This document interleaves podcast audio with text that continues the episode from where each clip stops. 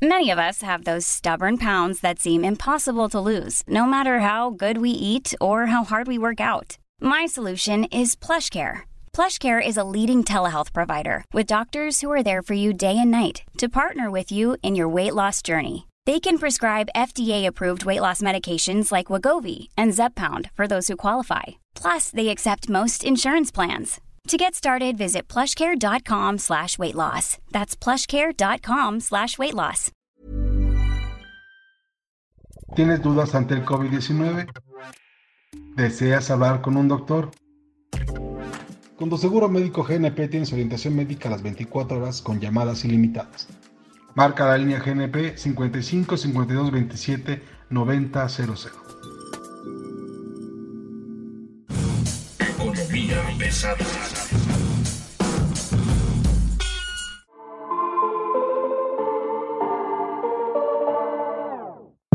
¿Cómo están ustedes? Bienvenidos. Hoy estamos en Economía Pesada y le estamos dando los pormenores de lo que va haciendo Economía de Guerra. Hoy nos acompaña en esta grabación Mario Alavés. ¿Cómo estás, Mario? Buen día. Muy buenos días, Luis. Siempre es un gusto estar aquí en Economía Pesada. Y Enrique Jiménez, ¿cómo estás, Quique? Contento y feliz. Tú siempre estás contento y feliz. Seguramente estás contento y feliz por la eficiencia que ha demostrado el gobierno federal ahora que está recopilando impuestos por todos lados. El gobierno se convierte en una máquina súper eficiente en cobrar. A Walmex le cobró 8.079 millones de pesos, a MX le cobró 8.290 millones de pesos, a FEMSA le cobró 8.790 millones de pesos, a IBM 669 millones de pesos. En total, el gobierno federal se anota un gol de 25.828 millones de pesos, una cifra inusitada para cobrarle solamente a cuatro compañías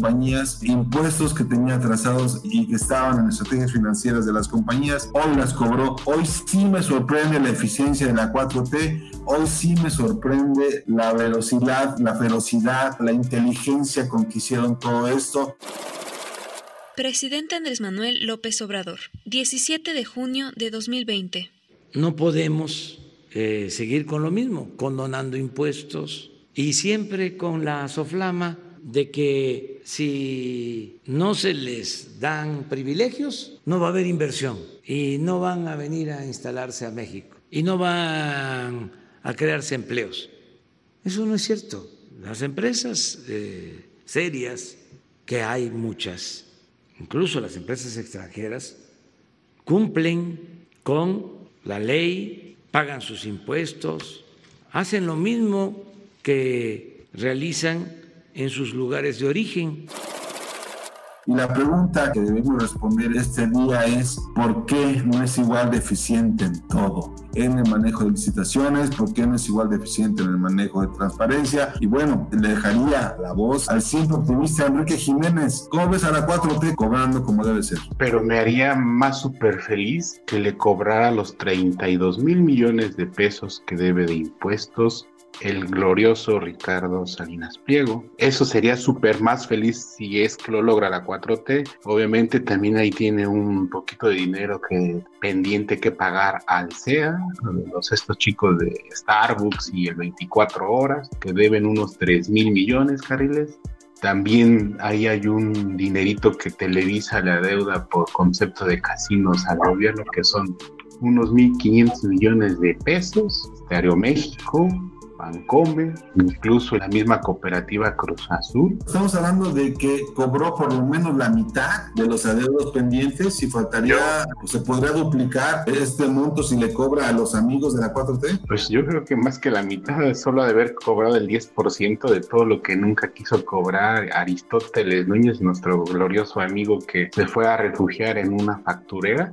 Recordemos que la semana que viene viene la lista de los factureros que vendían servicios tanto de outsourcing como de facturas y a los cuales pues también el procurador fiscal de la federación ya les puso el ojo. Y mucho tiene que ver también que desde la 4T a través de Ricardo Monreal se arregló todo el marco legal para considerar a, a los delitos fiscales como pues delitos como delincuencia organizada, valga la redundancia, y obviamente elevar el rango, ¿no? Ya no son cuestiones civiles, sino penales, y es donde pues, todos le tuvieron miedo de poner un pie en, los penales mexicanos, ¿no? Cualquiera tendría miedo de ponerle miedo a los penales mexicanos, no son, no son un centro de vacacional. ¿Cómo viste tú, Mario, las acciones de la 4T y hoy con lo que nos comenta Enrique? Yo pensé que yo estaba, yo estaba hasta contento, dije, mira, qué bueno que son eficientes, digo, al final del día, ¿quién va a estar en contra de que los demás paguen impuestos como cualquiera, no? Claro, Luis, la cuestión es buena, me parece que los adeudos fiscales de las grandes empresas son una cosa que si no está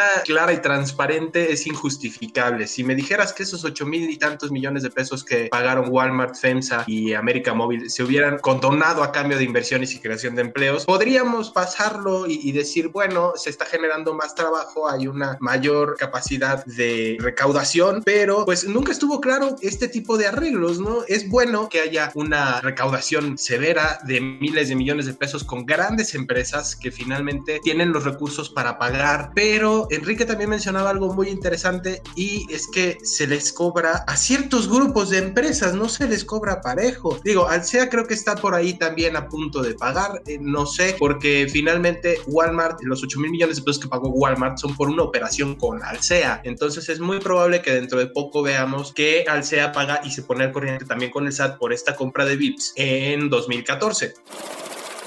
Presidente Andrés Manuel López Obrador, 17 de junio de 2020.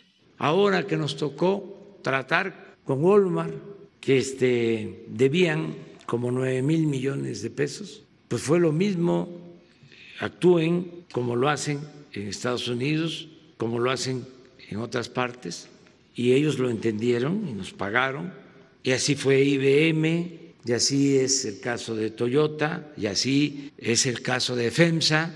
Yo les agradezco a estas empresas, a los directivos, porque entendieron de que son otros tiempos la cuestión aquí se puede resumir en una frase de uno de los héroes del presidente de México, Andrés Manuel López Obrador, y es que Benito Juárez decía, para mis amigos la justicia, para mis enemigos la ley. Entonces, yo creo que tendríamos que ver dos cosas. Una, si le van a cobrar a todos, y dos, si van a transparentar en qué se está utilizando el dinero, por que pues una cosa es que tengas mayor recaudación y otra cosa es que la uses bien. El tema aquí es que hemos visto una y otra y otra y otra y otra vez que los recursos que busca el gobierno federal son para cosas demasiado específicas. ¿Qué es esto? Programas sociales, Dos Bocas, Santa Lucía y el Tren Maya. Entonces, si estamos recaudando para hacer política, se me hace un poquito como tener una cubeta muy grande llena de hoyos. Entonces puedes juntar mucha agua pero no te va a servir de nada. A mí, a mí la impresión que me da es de que esta eficiencia tributaria que le acabamos de descubrir a la 4T tiene que ver sobre todo con la necesidad de tener solvencia económica para poder sostener los programas sociales del gobierno. Básicamente estamos hablando de un año muy difícil que se viene en términos electorales, las cosas se le están descomponiendo, la popularidad va a la baja, tenemos protestas en prácticamente todos los estados que, que ha visitado el señor presidente. El viernes tuvimos una conferencia de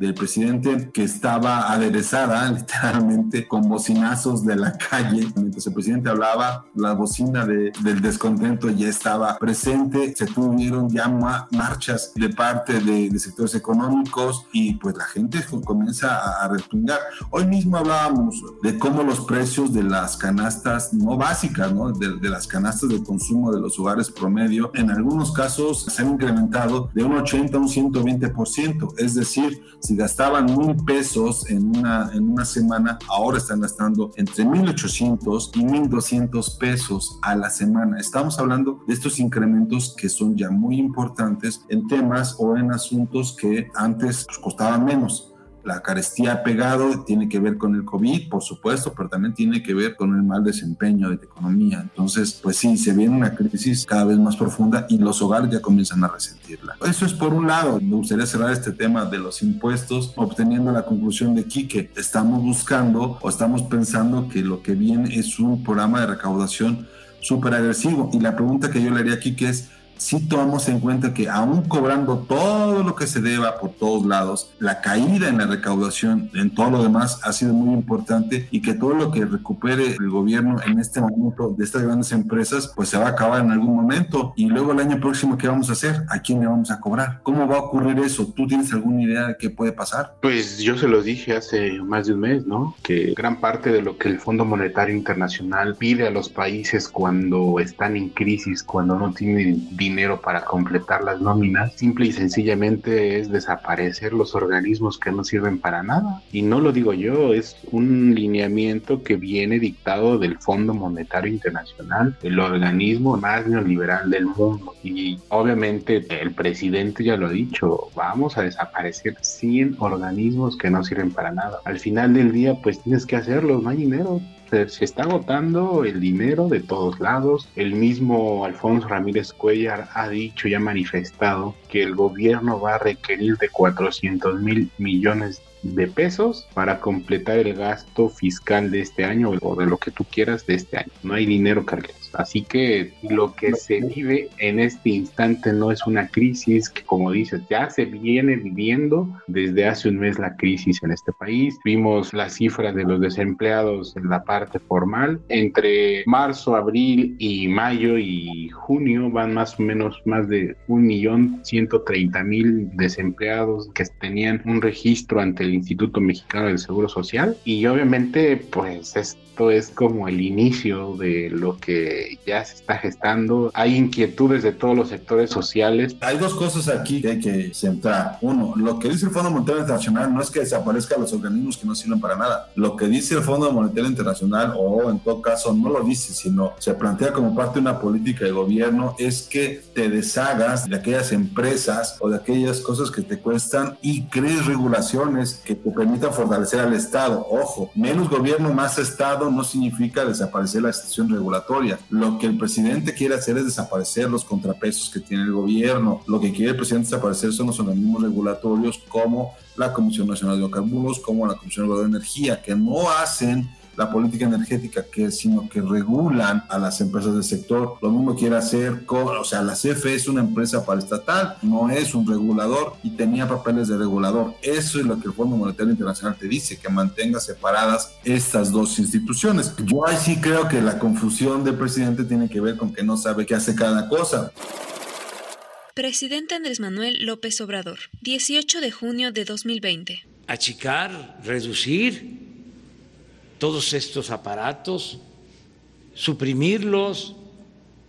¿Para qué? Tendría que desaparecer con la Sí, y que es, eh, la Secretaría de Gobernación, ¿sí?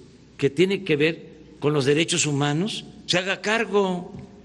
Claro que se tiene que combatir el racismo y se tiene que combatir la discriminación, pero no crear un organismo para cada demanda de justicia, un instituto para adultos mayores, un instituto para la regulación eh, energética, otro instituto para la regulación del gas, otro instituto para la transparencia porque quiere desaparecer el Instituto de la Transparencia, quiere desaparecer el INE, ahora quiere desaparecer la CONAPRED. La renuncia de tres mujeres el mismo día es una crisis de gobierno, les guste o no, pero bueno, ese es un lado. Por el otro, oye Mario, hay otro tema que hemos planteado, platícanos. Claro, Luis, y es otra buena noticia relacionada con las decisiones de la cuarta transformación, porque resulta que la consultora AT Kearney sacó a México de la lista de los 25 destinos prioritarios para invertir en los próximos tres años. Esta es la primera vez desde 2011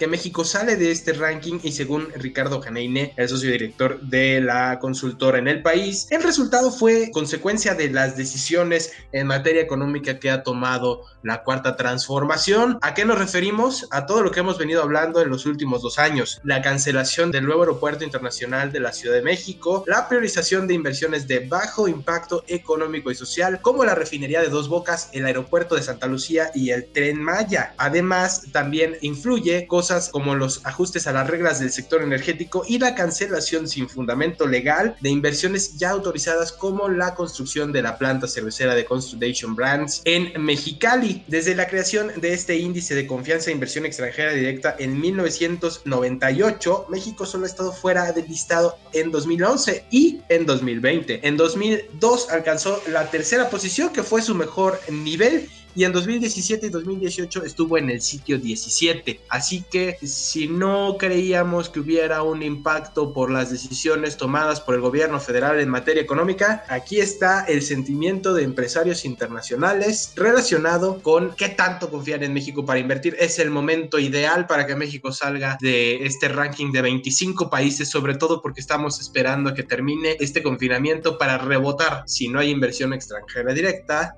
o si México no está entre las prioridades para la inversión extranjera directa, creo que va a ser un poquito más complicado rebotar. Aquí el punto en economía pesada, lo que queremos explicarles es lo siguiente, las empresas tienen unos parámetros, digamos, bastante amplios, bastante laxos, sobre dónde llevar su dinero a invertir. Básicamente piden certeza jurídica en el largo plazo por un lado y por el otro condiciones predecibles de la economía. A, a esto tienen que ir a un lado, a un mercado interno muy fuerte, muy sólido, que les permita a ellos garantizar no solo la sobrevivencia de la empresa, sino su crecimiento. Salir de este ranking, si bien es de los más sencillos, digamos, que hay, es también una muestra de que las cosas se van a complicar hacia el futuro, porque en índices más complicados, en ecuaciones más complicadas, México va a estar, ni siquiera va a estar, considerado. ATKN te da una posibilidad de tener un mejor manejo de la imagen de México hacia las empresas del mundo. Ya después vas viendo los temas más pequeños y más regulados, pero en este momento lo que está haciendo ATKN es que ni siquiera cumples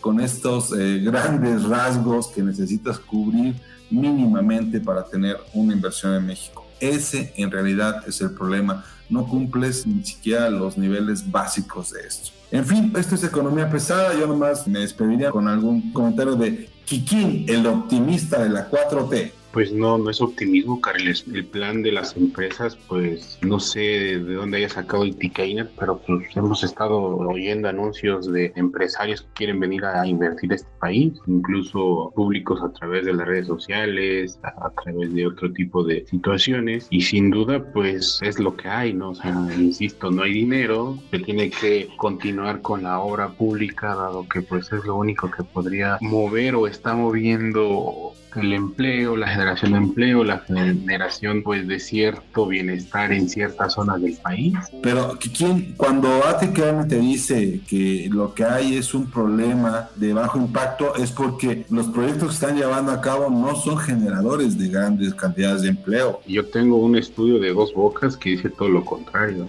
Eh, bueno, el estudio de dos bocas, a mí dime de dónde sacan los números.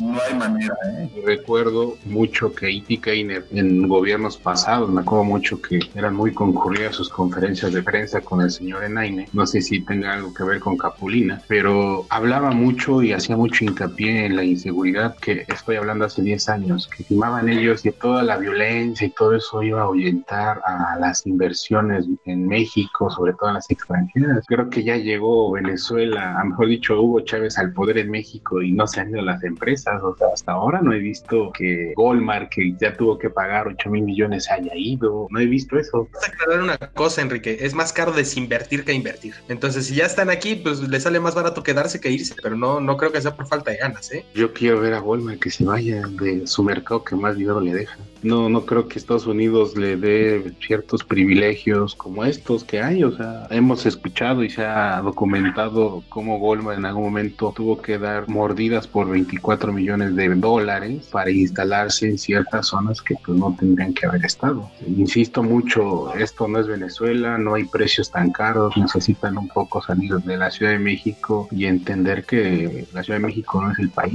Ahí está, Enrique. ¿Tú cuál será tu conclusión, Mario? Dicen que si no eres de nacimiento eres por mayoría de votos y me gustaría aclarar una cosa, esta encuesta de A.T. Kearney se realiza entre 500 ejecutivos de las principales corporaciones del mundo con sede en 30 países y con ingresos anuales o iguales superiores a 500 millones de dólares cada empresa. Entonces estamos hablando de las empresas más grandes del mundo y estas empresas no, no, no votan por México. El tema del nuevo rumbo económico y de imponer el poder político al poder económico, yo creo que esta última parte no está mal. El problema son las formas. Hay un reglamento, hay una constitución y se han negado sistemáticamente a hacer una contrarreforma energética y la quieren hacer de facto dándole la vuelta a todas las reglas a través de las mismas reglas. Entonces, el presidente está dispuesto a litigar, los litigios pueden salirle muy caros al país y sobre todo si no se llega a un resultado favorable para México, porque el resultado más favorable es que las cosas sigan igual, porque si no salen como se espera, pues tendrías que pagar liquidaciones y tendrías que pagar incumplimientos de contrato, entonces esto puede salirle mucho más caro al país. La cuestión aquí es ver qué es lo que va a ocurrir una vez que pase la crisis del coronavirus, si vamos a ver un cambio de rumbo o vamos a seguir viendo más de lo mismo y entonces sí tendríamos que plantearnos cómo le vamos a hacer nosotros como personas de a pie para solventar esta pues crisis que ya tenemos encima y que no sabemos cuánto va a durar. En fin, me parece que el momento es un momento crucial, es crucial para el desarrollo futuro de la economía mexicana. Yo nomás le diría a Enrique, los números que estamos viendo sobre la cantidad de empleos que se pueden generar a partir de la 4T son en muchos sentidos fantasiosos, a menos que tú pongas a palear a la gente y sacar con tierra cada metro cúbico de arena de dos bocas, vas a tener jamás 80 mil personas trabajando ahí. En el mejor de casos tendrás 5 o 6 mil personas haciendo la chamba. Y así Santa Lucía y así todos los demás, el tren Maya, ¿no? Entonces, bueno, dejémoslo ahí. El tema aquí y lo que vamos a estar intentando desentrañar en los próximos días va a ser cómo le vamos a hacer para el futuro. En fin, esta economía pesada, muchas gracias, le agradecemos por favor su atención, estaremos por aquí la siguiente semana. Muchas gracias. Y no olviden suscribirse a nuestro podcast Economía Pesada en Google Podcast, Apple Podcast y Spotify y nuestras redes sociales para que sus dudas, quejas y sugerencias es arroba podcastom. No se pierda Periodismo en Riesgo, un programa que los llevará a conocer los problemas que enfrentan todos los periodistas. Pues bien, muchas gracias, esto fue Economía Pesada, nos vemos.